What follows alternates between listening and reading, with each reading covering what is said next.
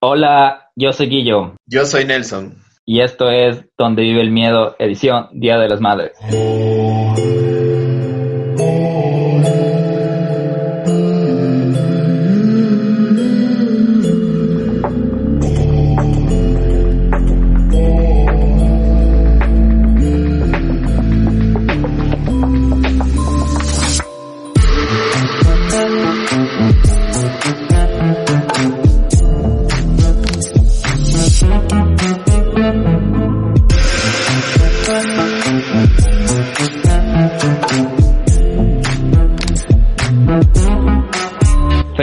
Día de las Madres a todas las madres que nos escuchan. Esperamos que hayan disfrutado o estén disfrutando este Día de las Madres, que la pasen bien. Un saludo a todas las madres. Bueno, feliz día a todas las madres que, como dijo Guillo, que nos están escuchando y a todos ustedes también un feliz día a sus madres. Queremos realizar este especial en honor a ellas. Lo hemos titulado Las Madres y el Miedo y vamos a contar historias tanto del Ecuador como también de, de otros países relacionados con las madres y el miedo. Eh, vamos a tratar de, de aclarar algunas de, de las dudas de posibles casos que ustedes ya sepan, quizás otros casos no lo saben. Y como siempre, pedirles que por favor compartan su información con nosotros, nos indiquen sus comentarios, nos indiquen qué piensan acerca de, de estos casos para poder así seguir haciendo una hermosa comunidad como la somos. Y Guillermo, teníamos algunos saludos, me parece, ¿no? Sí, antes de empezar con los saludos, ya que estamos encerrados, quiero empezar saludando a mi madre, que ojalá me esté escuchando. Feliz día, madre, eh, que estés disfrutando y que estén tratando bello en tu día. ¿Quieres saludar a tu madre, Nelson? Sí, justo y les voy a comentar un poquito más eh, adelante acerca de mi mamá también, porque ella también es parte de este espacio, es parte de este podcast. Me ayuda bastante porque ella es psicóloga criminalista y le mando un abrazo si es que me estás escuchando, mamá. Yo sé que sí lo vas a escuchar, pero eh, ya les voy a mencionar acerca de la historia de ella, que también es súper interesante. Listo, entonces quiero saludar a nuestros primeros oyentes de los que vamos a contar nuestra historia, que si no vieron su, bueno, estoy seguro, sé que ya lo vieron porque nos respondieron con su agradecimiento, pero quiero también expresar por, por medio de nuestro capítulo que Ámbar Nayeli, Peroxy, Brian León 1415, Eduardo Oficial 06 son las personas de las que vamos a hablar el próximo capítulo de sus historias cortas, de sus vivencias. Algunos de ellos ya nos han mandado en el formato que les pedimos y nos siguen enviando. Así que escucharemos de sus historias el próximo domingo y si quieren enviarnos más historias, todavía hay una semana más, así que no duden, nos pueden enviar a nuestro correo que es donde vive el miedo podcast gmail.com y al final del capítulo les vamos a dejar nuestras redes sociales como siempre. También agradecer a alguien que nos ha estado siguiendo desde el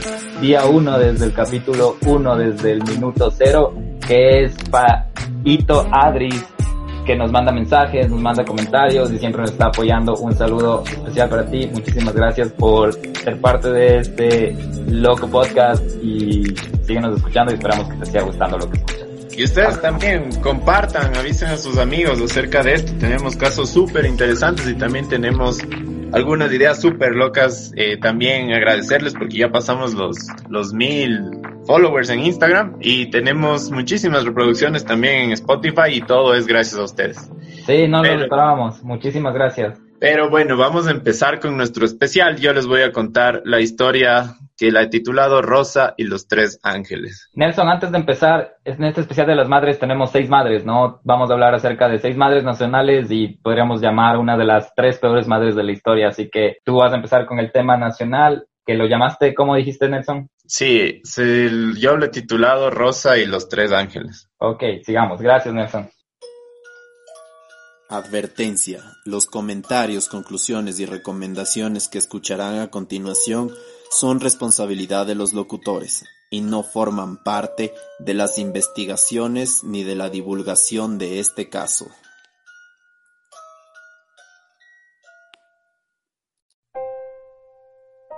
Rosa tenía un matrimonio aparentemente perfecto, el cual era admirado por los vecinos de una casa en un barrio humilde en la ciudad de Manta. Jonathan de 8, Gabriela de 7, el pequeño Dayson de 8 meses y su esposo R. Flores convivían en armonía en la casa de la madre y el padre de Rosita, como le decían sus conocidos. Eran una familia religiosa que educaba a los pequeños en una escuela evangélica y que también asistían a la iglesia con frecuencia. Eso sí, que el viernes 9 de junio del 2002 a las 10 de la noche aproximadamente, el padre de Rosa se disponía a chequear desde su ventana si todo estaba en orden para ir a descansar. Él vio a Rosa recogiendo la ropa y al ver que todas las luces ya estaban apagadas, él asumió que ya se iban a dormir. R. Flores, el esposo de Rosa, se encontraba de turno en la fábrica donde trabajaba y estaba listo para regresar a su hogar. Es así como aproximadamente a las once de la noche se escuchan alaridos de Gabriela y llantos de Dayson, alertando a los padres de Rosa de una manera horrible. Aseguran que los gritos eran desesperantes y que daban terror, que eran tan fuertes que los podían escuchar todos los vecinos. Nunca los habían eh, escuchado gritar así. Guillermo, el padre de Rosa, bajó inmediatamente y tocó con desespero varias veces. La puerta no se abrió y él entendió que ella no estaba respondiendo a su llamado, por lo cual él rompió la ventana e ingresó a la habitación de los niños, donde se encontró con un macabro baño de sangre. Los pequeños cuerpos de Jonathan y Gabriela yacían apuñalados violentamente en el lugar, mientras que el infante aún regurgitaba sangre de manera crónica. Una eufórica Rosa se encontraba en la esquina de su habitación, mientras intentaba cortarse sus muñecas. Algunos vecinos trasladaron los cuerpos al centro de salud más cercano, con la esperanza de salvar a por lo menos uno de ellos. No tuvieron éxito, mientras que otros ayudaban tratando de alertar a la policía y a los demás vecinos. El esposo de Rosa fue informado de lo sucedido apenas vio la aglomeración afuera de su vivienda. Debió haber sido un cuadro horrible, horrible, Guillermo. Miembros del... Me imagino, me estás contando y yo sé que no pueden ver mi cara, pero mi cara es de sorpresa, no sabía nada de este caso. Sigue, Nelson, perdón. Miembros de la iglesia habían indicado que Rosa estaba poseída por un demonio y que no era la primera vez que había tenido un estado de histeria y que de hecho era, eh, no sé si ustedes han visto estas personas que en la iglesia tienen un tipo de trance, pues ella era una de esas. En su celda, la policía intentaba indagar acerca de los sucesos que la llevaron como madre a cometer este tipo de actos. Rosa salió y indicó a las personas que ella le habían dicho en la iglesia que habían embrujado y hechizado a sus hijos y que su esposo la engañaba constantemente. Ella solo decía que cometió esto porque había una voz que le decía que asesine a sus hijos mientras duerman y que después se encontraría con ellos en el paraíso, una vez que ella se suicidara. Wow, creo que este primer caso que nos cuentas hace honor al nombre del especial que es Las Madres y el Miedo. ¿Qué miedo? El, el, hecho este de que tú mencionas del típico caso de tenía una voz en mi cabeza y ahora toma, tocas un tema bastante especial que es el de la religión, que tal vez, no sé si quiso usar eso como una excusa o si la verdad, el poder de la mente o el, lo que te hace pensar la hizo al realizar este tipo de acciones, ¿no? Sí, o sea, bueno, no sabemos también lo que le llevó a ella. Ella dice que habían voces en su mente que la obligaron a hacer esto para encontrarse con sus hijos, pero no sabemos lo que puede llevar a una, a una madre a realizar este tipo de actos. Deben haber algunas personas que nos escuchan que son padres y tengo la certeza de que no piensan en ningún tipo de estos actos una vez que ven a sus niños y, y sí, la verdad es muy, muy impresionante lo que lo que puede llevar a la mente. Pero Guillermo, cuéntanos, tú tienes un caso también acerca de, una madre. Cuéntanos, por favor, que, ¿qué preparaste? Sí, Nelson, déjame contarte de Casey Anthony, que fue una madre, es una madre todavía estadounidense, la que está relacionada con la muerte de su hija Kaylee. te quiero contar un poco qué es lo que pasó en este, en este caso. El 15 de julio del 2008, Kaylee, que es la hija de Casey, fue reportada desaparecida por una llamada del 911 hecha por su madre, por la abuela de, la niña desaparecida. Y esta llamó después de 31 días de haber estado desaparecido porque encontró el auto de Casey, que era, la, la, la madre de esta niña, que olía mal, que olía, tenía un olor putrefacto. Después de eso, cuando llegó la policía, Cindy mintió a la policía y dijo que supuestamente una niñera le había raptado a su hija el 9 de junio y ella estaba tratando de encontrarla, pero imagínate, tratando de encontrarla 31 días y sin reportar a la policía, eso parece un poco sospechoso, ¿no? En este, ese rato fue acusada de asesinato de primer grado en octubre del 2008 y se declara inocente. Después del 11 de diciembre del 2008, los restos de Kaylee, los restos óseos, son encontrados. ¿Cómo se encuentra? Se encuentran en una bolsa de basura en un área boscosa cerca de la casa de, de, la familia. Los informes de investigación y el testimonio de juicio variaron entre que el cuerpo estaba, se encontró con cinta adhesiva, que estaba cerca de la frente y el cráneo, y en la boca, y en la boca también. Entonces eso alegó, alegó que en la parte de la, medicina forense que fue un homicidio. Pero fue raro porque oficialmente se mencionó como muerte por medios indeterminados, aunque había estas evidencias de, de crimen, ¿no?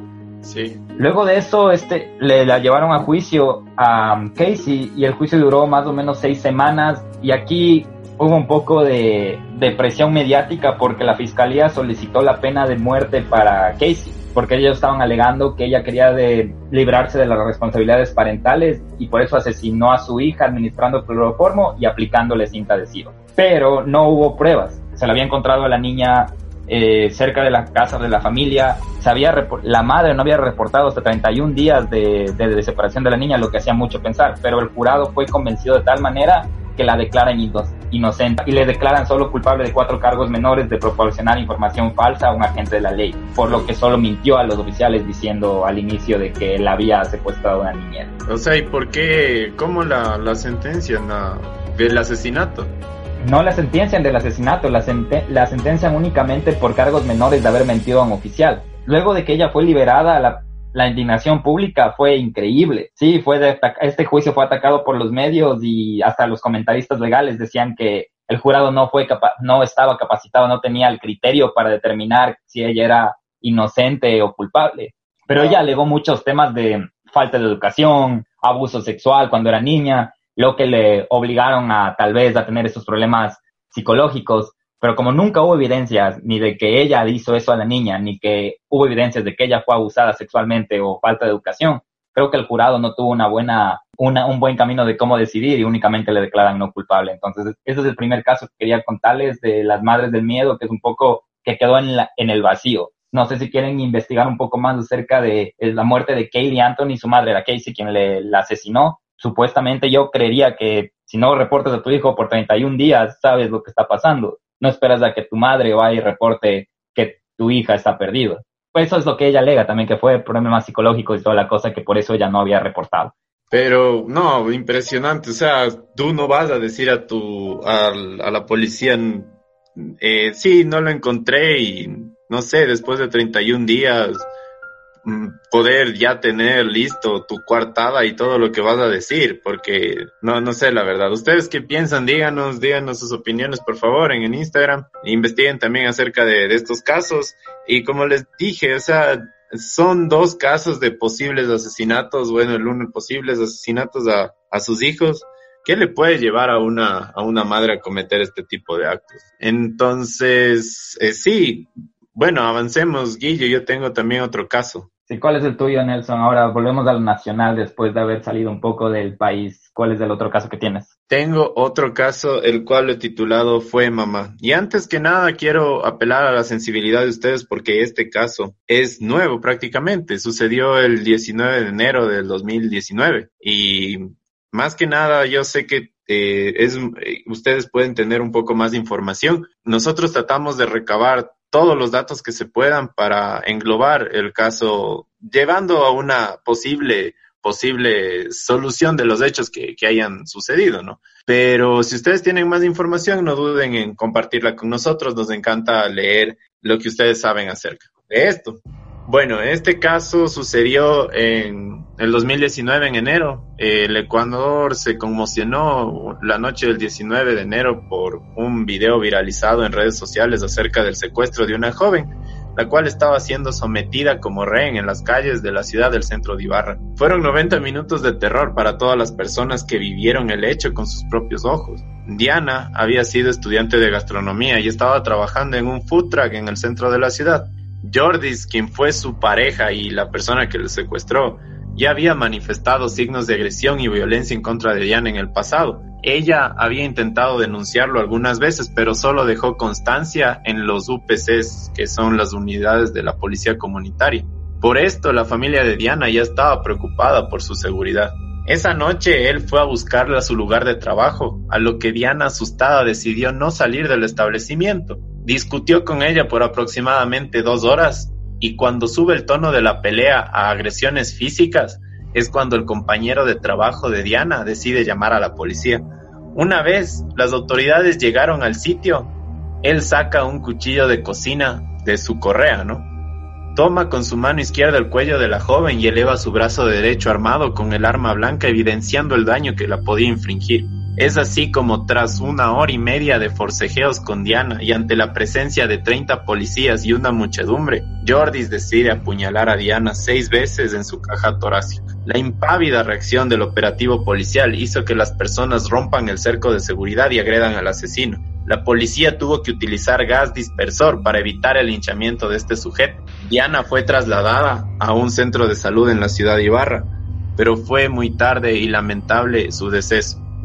Él fue condenado a 34 años de prisión y en las últimas investigaciones indican que él se ha intentado suicidar más de cinco veces dentro de la cárcel. El femicidio de Diana causó gran conmoción no solo en el país, sino también internacionalmente, ya que Diana estaba embarazada de cuatro meses. Y por la información que recabé, indica su mejor amiga que ella le había dicho que haría lo que sea por mantener esa criatura y salir adelante con el trabajo y con el estudio. Así que Diana, en día de su muerte, estaba consciente de que era mamá. Igual, sin palabras, este caso pasó hace poco y no sé, creo que muchos de nosotros, en su mayoría, sabemos de qué caso Nelson habla y, deja mucho que pensar, ¿no? Como, como el tema de, un tema muy, muy, muy fuerte, sobre todo en Latinoamérica, que es la parte del, machismo y toda la cosa, y, es lo que ocasiona el femicidio, ¿no? Y no sé, no quiero indagar mucho estos temas y todos creo que sabemos la realidad de lo que está pasando y espero que se siga buscando concienciar a la gente para que se den cuenta de que estos actos no te no llevan a ningún lado de una persona, no son actos ya, podría decir, fuera de época, hasta, no sé qué piensas tú, Nelson, estos tipos de actos. sabes que yo le podría recomendar a toda la gente que nos escuchen que si ustedes saben de algún caso de violencia en contra de alguna, de alguna mujer, realicen la denuncia correspondiente, no tengan miedo acerca de eso, se puede sacar un montón de de características y también de, actividades legales en contra de, los agresores, ya que recuerden siempre que una mujer no necesariamente tiene que ser eh, parte de nuestra vida para poder ayudarle. O sea, a veces también hay personas que, que están sufriendo esto en silencio y todos los podemos ayudar. Siempre decirles que las mujeres no están solas, que, que avisen, que realicen la, la denuncia correspondiente, puede ser tu tía, puede ser tu prima, tu mamá, tus amigas.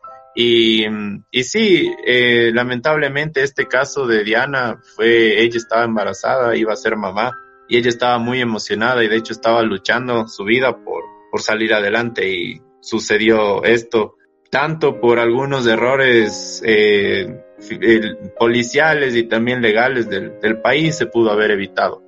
Pero siempre está la opción de, de salir adelante con cualquiera de estos casos. Nada está perdido. Como mencionas, es bastante importante, sobre todo en estos tiempos. Justo leía hace poco un reportaje acerca del tema de cuarentena. Entonces, hay, hay personas que lamentablemente viven dentro de un hogar de violencia. Entonces, como dice Nelson, no tengan miedo de reportarlo y no está bien vivir con alguien quien te hace daño, sea hombre o mujer, la violencia nunca Mm, creo que estamos de acuerdo con Nelson que estamos en contra, aunque hablamos de temas violentos, un poco para concienciar con ustedes y como Nelson menciona, tratar de salvar vidas. Nos ponemos un poco serios en esto, pero creo que es importante. Gracias, Nelson. En este caso nos deja reflexionando bastante.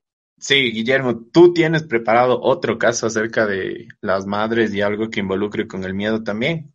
Sí, este otro caso es un caso de abandono, un abandono infantil en Osaka, Japón quiero contarles un poco de qué pasó esto. Esto involucró a dos niños abandonados y ocurrió a fines de junio del 2010, cuando la mujer, esta mujer se llamaba, voy a tratar de pronunciarlo medio bien, Sanae Shimomura, y ella era una madre soltera que cerró la puerta de su departamento abandonando a su hija de tres años y a su hijo de un año. Los dejó en su departamento mientras los vecinos escuchaban a los niños llorar durante muchas semanas hasta que de repente se calmó.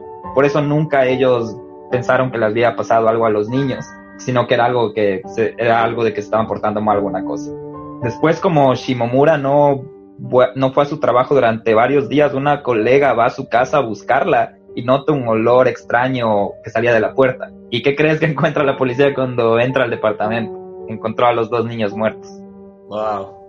Como ya algunos vecinos habían reportado que los niños, que había niños llorando, llegaron trabajadores sociales también en el transcurso de lo que estaban abandonados los niños, pero habían intentado entrar, pero debido a que no había nadie en la casa, no podían entrar sin una, sin alguien que los invite a entrar, ¿no? El, el apartamento este estaba en una zona animada y poblada, pero nadie sabía que los niños estaban ahí confinados.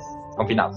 Shamimura fue arrestada el 30 de julio del 2010 y se informó que, ¿y sabes lo que ella dijo? Que lo único que quería era tiempo libre para ella.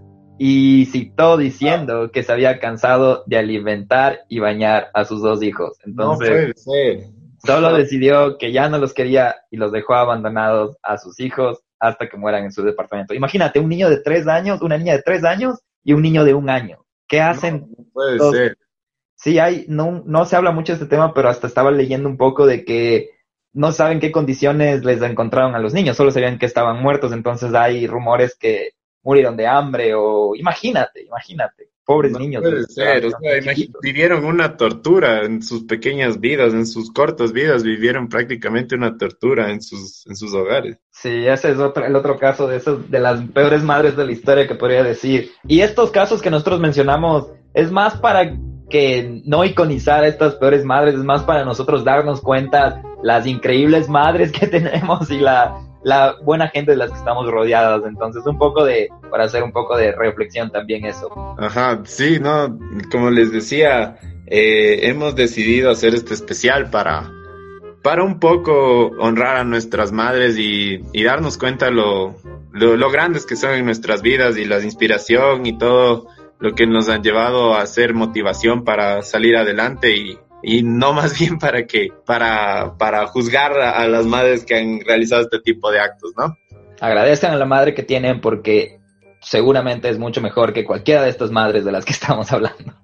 Menos de la última de la que hablaste, ¿no? Ella solo estuvo, tuvo una mala situación, estuvo en el, en el mal momento de su vida. Y bueno, sigue Nelson, ¿qué tienes? ¿Cuál es el tercer caso de la mamá nacional que tenemos?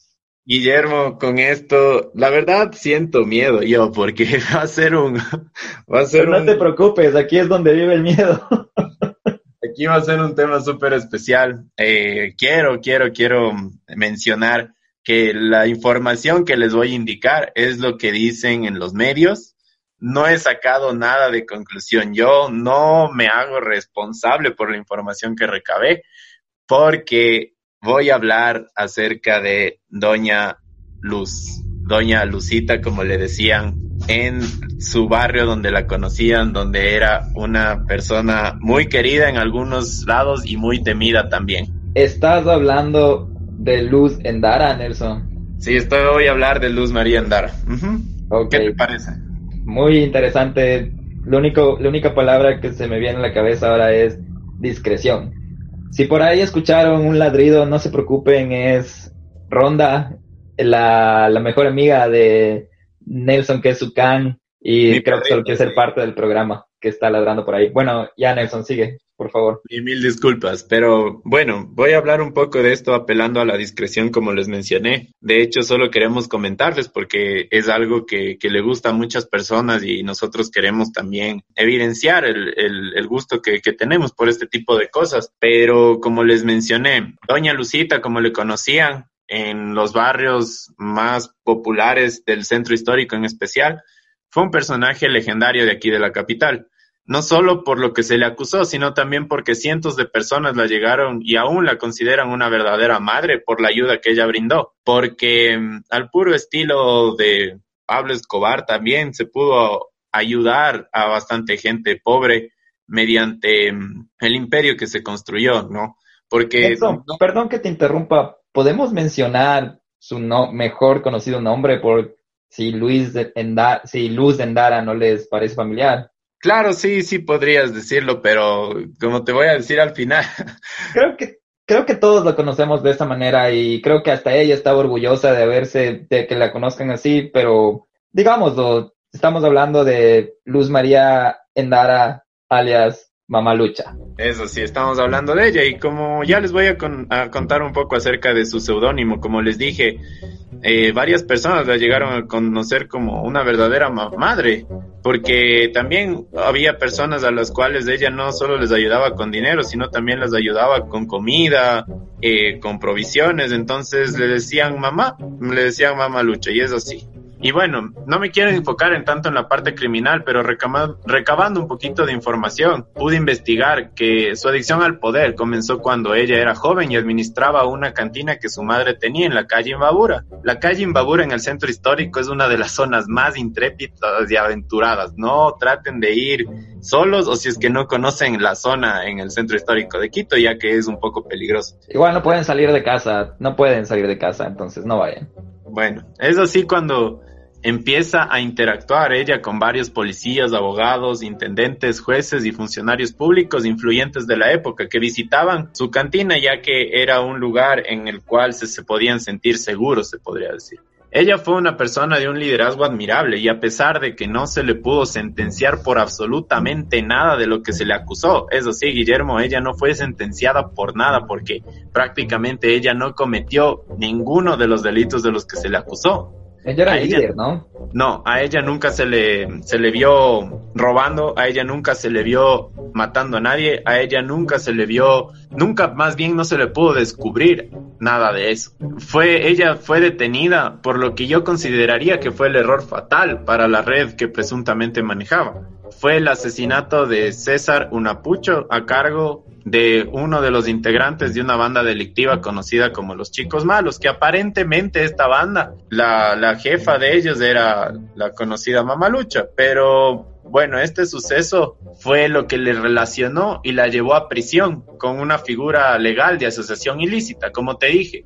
A ella no se le pudo haber comprobado absolutamente nada de esto porque al final ella no lo hizo. Entonces, este hecho que te comento, el asesinato de esta persona, se salía un poco del formato de lo que la, la, banda realizaba, ya que ellos eran famosos por tres cosas, Guillermo. Por sus fiestas, por las golpizas que los propinaban a sueldo, y, pero no por nada para, por asesinatos. O sea, de hecho era la primera vez que se, se escuchaba que se podía haber matado a alguien.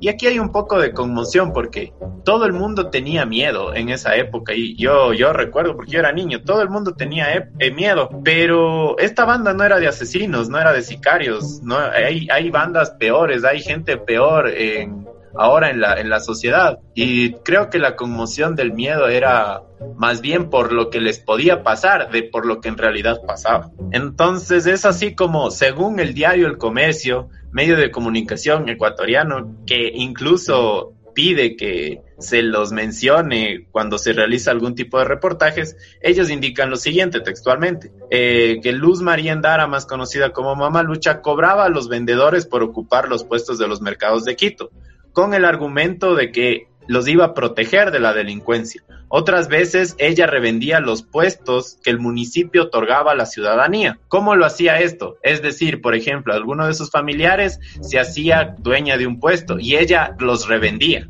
Y también porque otros mencionaban que contrataban a, esta banda para cobrar deudas impagas que tenía la gente. Pero la única verdad es que fue tan grande la influencia de Luz María Endara en los años 90 que hasta el alcalde de Quito, el alcalde de Quito de esa época, tenía que ir a las varias de las audiencias de revisiones de cargo que ella tenía para poder apaciguar la presión que ejercían tanto abogados y la colectividad. Es así que aquí tenemos las palabras que le indicó Luz María Endara al alcalde de esa época en una de sus audiencias. Detenida, dos años secuestrada. ¿Por qué? Por la mala fe, por el dolo del señor juez séptimo de lo penal. No puedo mostrar de mis heridas, porque yo desde ya en vida soy hecha la autopsia, señor alcalde. Tengo mis heridas, estoy dispuesto. Vea, estudie mi caso, revea mi orden de prisión y me dé la libertad, porque yo tengo mis nietos, a quien hago falta, pero soy inocente y soy inocente. Y es como así, yo les quiero decir que no me quiero intrometer más en el caso porque no existe información, ya sea porque no hay o sea porque está desaparecida, pero al no tener información certera no me quiero arriesgar a decir cosas que no pasaron. Pero sin embargo quiero mencionar que en mi niñez y en mi adolescencia yo y también Guillermo nos criamos en el centro histórico y era súper delicado tratar ese tema. De hecho, yo recuerdo que a mí mi mamá y mi papá me decían que no mencione su nombre cuando estábamos caminando por Elipiales o por San Roque o por cualquiera de esos sitios, que no mencionen esos nombres y yo me moría de miedo. No sabía por qué, la verdad. O sea, cuando era niño yo pensé que era, no sé, alguna especie de, de, de, cuento, de miedo algo así. Cuando fui más grande ya, me, ya empecé a saber por qué, por qué más o menos era el tema, pero era un tema bastante delicado, Guillermo. No sé si tú tienes recuerdos acerca de eso. Sí, sabes que yo la primera vez escuché de ella, más que miedo, me entró bastante curiosidad. Y yo me acuerdo desde chiquito, sí les preguntaba a mis padres que quién era, y me, me, me dijeron un poco de acerca de quién e, era. Y ahora que tú mencionas estos temas que me haces recordar, yo recuerdo haber leído acerca de ella porque se convirtió en un personaje, un personaje bastante reconocido de Quito, sobre todo el centro histórico. Y yo me acuerdo, y no es lo que digo yo, es lo que yo recuerdo leer, como dices, en medios internacionales, en medios nacionales, perdón. Hablaban mucho de que ella lo que hacía era lo que mencionaste, que era, era un poco de extorsión, de que yo te cobro por tu seguridad y la y ella era la misma que manejaba la seguridad, o sea, los chicos malos que tú hablabas se decía que también eran parte de su familia y ella era la encargada de que si no le pagan, hacer que, que lo hagan pagar. Entonces, a mí me, llama mucho la atención este, este tema de ella desde hace mucho tiempo y, y sí, es, es interesante, es lo quien en vida fue tengo entendido que hasta tenía bastante influencia política, ella ah, era muy conocida en los barrios del Panecillo, donde ella, ella vivía ahí, ella prácticamente toda la, parte esa del panecillo es de ella, o ya no de ella, de sus familiares. Sí, sabes que de hecho, o sea, incluso, eh, bueno, mencionan, ¿no? Que tenía gran influencia en lo que era prácticamente la ciudad de Quito, con concejales, con funcionarios públicos de, de, de, puestos superiores, se podría decir, ¿no? y que bastante gente la respetaba, eh, no tanto por el miedo que hacía imponer, sino por su don de liderazgo. Mira que cuando ella estuvo detenida, se dedicó de aprender a leyes y como lo pudieron escuchar en la, en, el, en la conversación con el alcalde, ella sabía acerca de sus derechos, ella sabía, tenía, manejaba terminología legal. Entonces, más que una historia acerca de miedo, de terror y todo eso, yo lo podría eh, mencionar como una historia acerca de, de poder. Y como les dije, la única víctima de toda esta red eh, fue solo una, la cual, como les digo, para mí fue la decadencia de, de, esto porque no estaban ellos, creo, mm, puedo poner las manos al fuego que ellos no habrían querido asesinar a esta persona. Pero bueno, eh, es lo que sucedió y como les dije, yo recuerdo una vez que estaba en San Roque con mi mamá haciendo compras a las 5 de la mañana como nos sabíamos ir y recuerdo una vez que le pregunté a mi mamá y le dije, mamá, como que yo era pequeña, ¿no? Le dije, mamá, aquí vive la mamá Lucha y mi mamá me tapó la boca, entonces recuerdo que, que me, la, la señora que estaba vendiendo las verduras me dijo, mijito, no diga eso, por favor, por aquí la pueden escuchar, tienen que tener cuidado y yo desde ahí nunca más la nombré hasta hoy. Entonces, pero bueno, es, es también eh, parte de, de, la colectividad, de la, de la historia de, de los quiteños y, y, si es que tenían dudas, es, este tema fue para aclarar acerca de, de qué pasó y por qué la, la, la gente la temía. Sí, yo creo que lo, lo, del respeto que hablas es muy, muy, muy importante porque pues, sí era una persona de respeto. Sí, pero así como les digo, también hay gente que se vio afectada, no, no sabemos en qué condiciones y habían varias denuncias, ¿no? De hecho, una de las veces que a ella la detuvieron fue porque tuvo más de 30 denuncias por parte de, de, algunos eh, sindicatos, colectivos, me imagino, que, que, se realizaron. Entonces, ¿quién podrá indicarnos la verdad a la final? Yo creo que va a ser solo ella. Lamentablemente ella falleció eh, por causas naturales. Algunos dicen que fue diabetes, otros cáncer. Ella está enterrada en el cementerio de San Diego, que es uno de los cementerios de donde están la mayoría de celebridades de aquí de, de la ciudad de Quito. Ese fue eh, la historia de, Doña Lucita, como la De conocí. hecho, fue una, una celebridad, ¿no? Sí, de, de- de algún modo. Y está enterrado en San Diego. sí. Están hasta presidentes del Ecuador. Ok, salgámonos del Ecuador y vamos a nuestro último caso. Sé que muchos de ustedes estaban muy interesados en este caso icónico de la ciudad de Quito y muy bien descri- descrito con, por Nelson con la prudencia del caso y, citamos lo que está en medios, lo que, lo que se ha dicho. Les voy a contar acerca de nuestro último caso de la última madre de la historia, que su nombre es Susan Smith. Ella es una convicta también estadounidense que fue sentenciada a cadena perpetua por la posibilidad de libertad condicional después de cumplir 30 años por asesinar a sus dos hijos. Michael de 3 años y Alexander de 14 meses de edad. ¿Qué pasó en este caso? Este caso fue bastante aclamado internacionalmente porque Susan dio falsa información. Ella había dicho que un hombre afroamericano, y sobre todo aquí en Estados Unidos, eso de alegar que un hombre afroamericano es bastante controversial, había secuestrado a sus hijos durante un robo de auto. Los abogados de ella llamaron a testigos expertos para declarar que ella sufría de algún problema de salud mental que perjudicaban el juicio, perjudicaban su juicio mientras cometía los delitos. El 25 de octubre de 1994, ella informa a la policía que su vehículo había sido robado por un hombre afro- afroamericano y que se llevó a sus hijos adentro. Cuando la policía empezó a buscar al secuestrador, los datos que ella daban eran bastante genéricos. O sea, no había cómo ni siquiera hacer un retrato hablado de, este tipo, porque se se asemejaba a toda la comunidad afroamericana que vivía en el área. Durante nueve días, Susan hizo súplicas dramáticas en la televisión nacional para su rescate y regreso. Pero ya, sin embargo, después de ya una investigación intensiva y búsqueda en todo el país, ella mismo confiesa el 3 de noviembre del 94, ¿qué crees que confiesa? Que había dejado que su auto rodara en cerca de un lago con los hijos adentro. O sea, con dos hijos dentro, dejó que se vayan al lago. No puede ser. Sí. Entonces, lo que más te va a sorprender es que según los informes, su motivación era facilitar una relación con un hombre rico que se llamaba Tom Findlay, que con el que él estaba, ella estaba saliendo. Porque antes de que ella realice los, ases- los asesinatos, ella le envía una carta a él pidiéndole perdón. Porque él había envi- enviado a ella una, una carta antes diciéndole que terminaba su relación porque él no quería tener hijos. Wow. No puede ser. Sí, ella negó que no había motivo ni planeó los asesinatos, diciendo que su estado mental no era el correcto, pero eso fue prácticamente lo que pasó. Obviamente después de esto algunos detectives duraron por, du- dudaron acerca de esto, porque decían tal vez sí estaba mal de la cabeza, pero luego de ver todas las, las investigaciones, ver dónde se tuvo el auto, ver que en ese momento no había nadie que los haya secuestrado ni nada, se recabó que los había enviado bajo el lago. Después tuvieron que buscar los cuerpos, lo que les tomó bastante tiempo, pero los encontraron. Entonces eso fue casi toda la historia de ella y su- sus mentiras. Entonces el psiquiatra de defensa de Smith, lo único que la diagnosticó es de trastorno de personalidad dependiente y depresión mayor. Ella actualmente se encuentra sentenciada por ese asesinato de dos personas.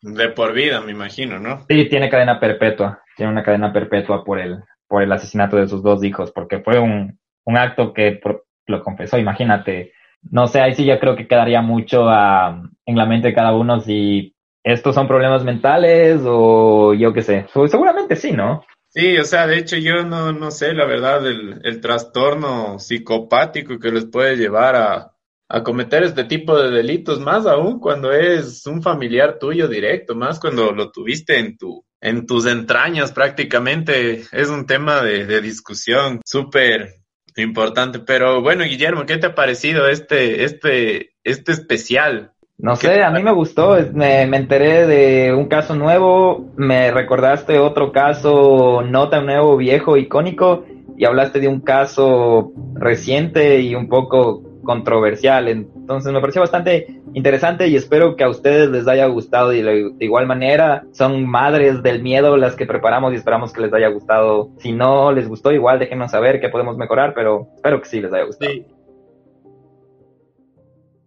Y bueno, para terminar, yo quiero hablarles también un poco acerca de mi mamá. En este día voy a tratar de darle un regalo especial para, bueno, no muchos saben, pero mi mamá es psicóloga criminal y ella ha trabajado eh, tanto de manera privada como también eh, público. Entonces, gracias a ella es la la, la, pasión y la fanaticada que yo tengo al menos en la, en la parte de, los crímenes. Eh, y bueno, yo recuerdo también un poco acerca de que con ella veíamos, cuando yo estaba todavía en el colegio, recuerdo veíamos bastante CSI, veíamos la ley del orden y también veíamos esta serie de Criminal Minds o mentes criminales, mientras mi mamá ya era psicóloga clínica, entonces ella empezó también a desarrollar esta pasión por, por, por aspectos eh, criminológicos cuando yo era adolescente. Entonces, una historia que les quiero contar acerca de, de, de una vez que ella me,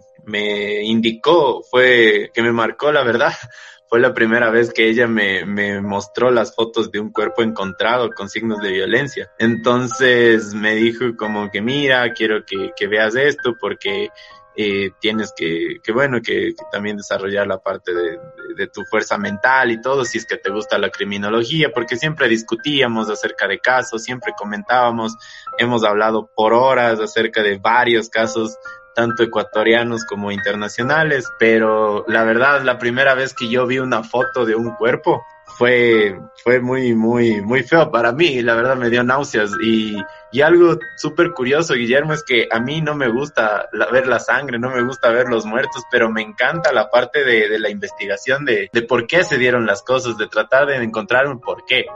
Entonces, más o menos les menciono cómo era este cuerpo. Yo vi una pelota en la foto, sinceramente, yo vi una pelota roja porque este cuerpo lo habían apuñalado y se había desangrado y lo habían botado un río. Entonces ahí me explicó mi mamá que se hinchaba y que se volvió un poco azul y todo, pero que la característica de este cuerpo que lo habían encontrado era que no sabían por qué estaba rojo. Entonces habían hecho la investigación del caso y todo y había sido porque en el río que lo habían botado en el oriente del Ecuador había esta especie de, de arena y también de, de, las piedras las cuales se había chocado con el cuerpo eran, eran un poco rojizas, entonces el cuerpo estaba prácticamente empapado con esa arena y, y sí, para mí fue impresionante eso. Otra vez también que les quiero comentar fue una vez que mi mamá me llevó a evidenciar, o sea, parte de su trabajo era mostrar a las, a las familias de los, de los fallecidos las condiciones en que falleció un desaparecido, por ejemplo.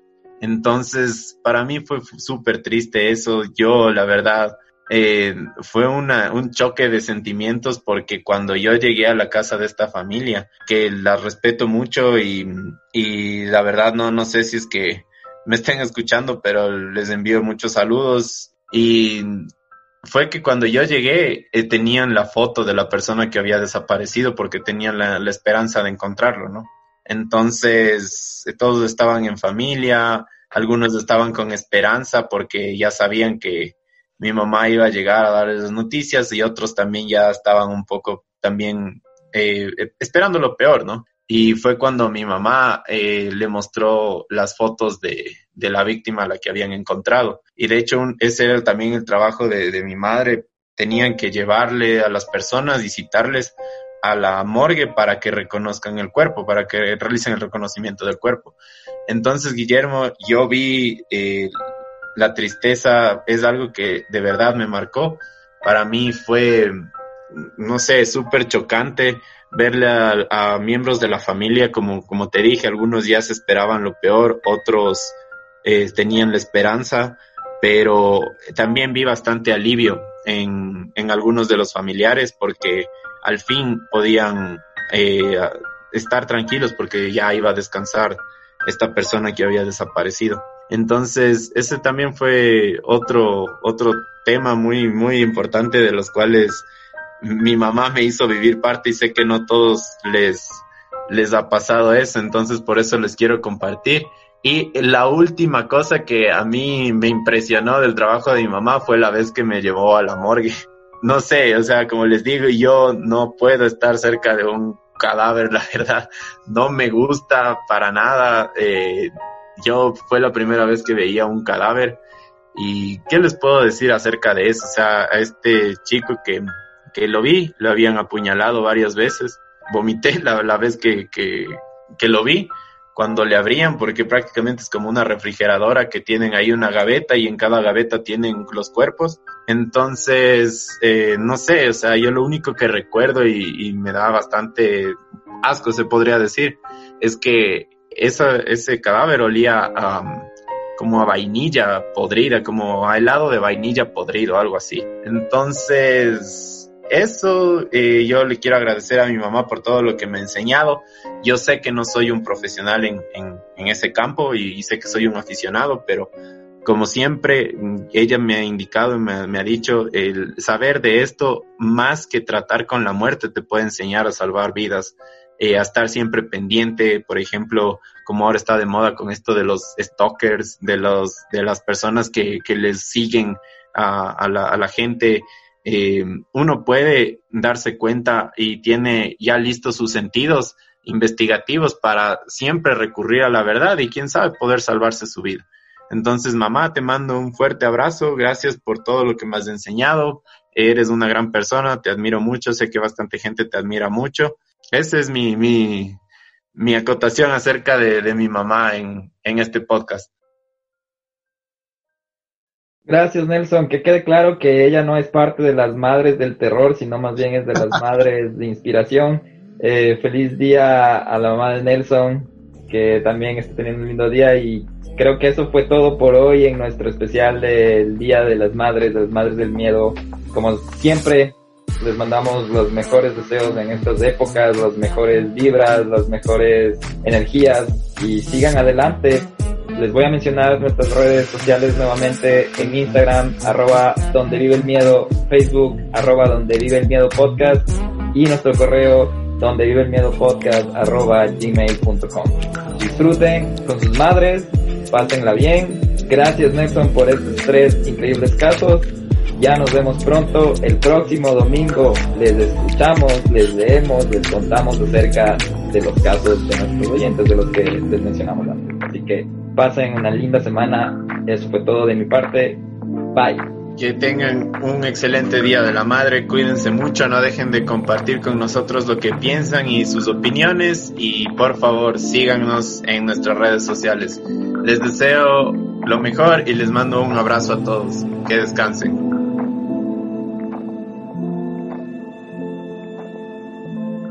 Este capítulo fue escrito por Guillermo Díaz, Nelson Ola, editado por Guillermo Díaz y música por Hatom, Kevin McLeod, Mio, Max Surla y Scott Barkley.